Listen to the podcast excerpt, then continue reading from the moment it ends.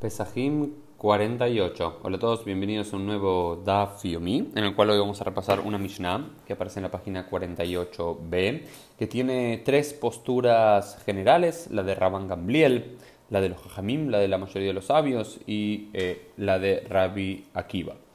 Y tiene relación, ya estamos viendo en las últimas Mishoneyot, en las últimas Gemarot, en las últimas Sugiot, lo que estamos viendo es el tema de cómo trabajar la masa, cómo trabajar el Betzek, en hebreo, para que no llegue a leachmitz, para que no llegue a hincharse, a leudar.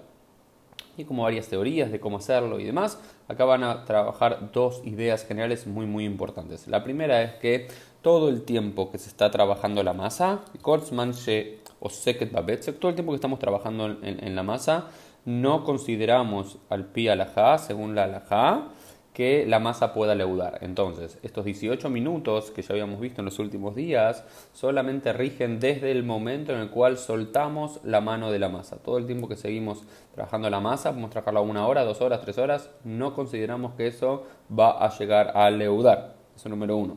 Y punto número dos, si algo llega a comenzar a hincharse, vemos que comienza a hincharse, otra de las ideas generales, el clal general es, eh, se le tira agua fría y se y se la trabaja un poco con agua fría. Al parecer el agua fría es como que eh, corta o desacelera el proceso de eh, leudado de hinchación. Bien, ahora vamos a ver cuáles son las tres posturas de, de, la Mishnah.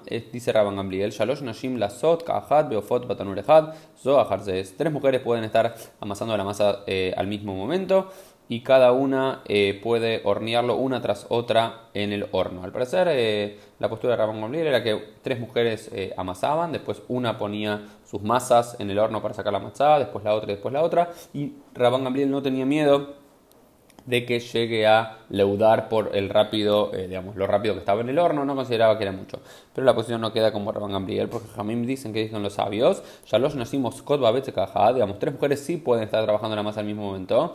Ahad la una eh, la, la, trabaja, la, la, expande la, la masa, Bejat Orejet y la otra le da la forma, ¿no es cierto? Hoy habíamos dicho en términos generales que según la Lajá la matzá no podía darle una forma determinada para no trabajarla demasiado que llegue a leudar, pero sí lo que se puede hacer es hacerla un buen cuadrado, un buen círculo y poner uno de los puntos, Bajat o Fa, y una la pone en el horno. Entonces en ese proceso sí se puede hacer porque no damos tiempo a que la masa llegue a leudar.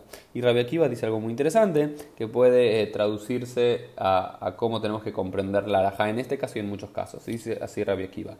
Lo kol anashim velo kol aetzim velo kol atanurim shavim. Dice, no todas las mujeres, no todos los leños y no todos los hornos son iguales. Entonces, si bien es cierto que este proceso que habíamos dicho en términos generales, que desde que el agua, desde que dejamos de amasar 18 minutos y demás, lo que hay que decir es que no todas las mujeres son iguales. ¿Por qué no todas las mujeres son iguales? Porque hay algunas expertas y otras no expertas. Digamos, eh, pueden ser hombres también, por supuesto, los que hacen eh, la matzá, pero en términos generales, en el machismo general eh, talmúdico, solamente son mujeres. Entonces, eh, no todas las mujeres son iguales, hay unas expertas, no expertas, más rápido, menos rápido.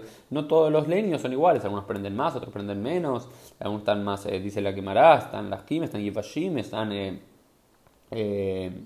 secos, están húmedos y no todos los hornos son iguales. Unos calientan más rápido, menos rápido. Entonces, digamos, si bien hay como principios generales, no se puede es decir, hay una regla general para todos. Es dependiendo del caso particular es que hay que hacer. Lo que, tenemos, lo que sí sabemos como regla general es que desde el momento que se concluye de amasar, eh, no pueden pasar más de 18 minutos. Estos 18 minutos también es eh, relativo, ¿no? porque también tenía que ver con el tema del el horno, el fuego, cuánto calienta y demás. Esto fue el Dafio Mi del día. Nos vemos Dios mediante en el día de mañana.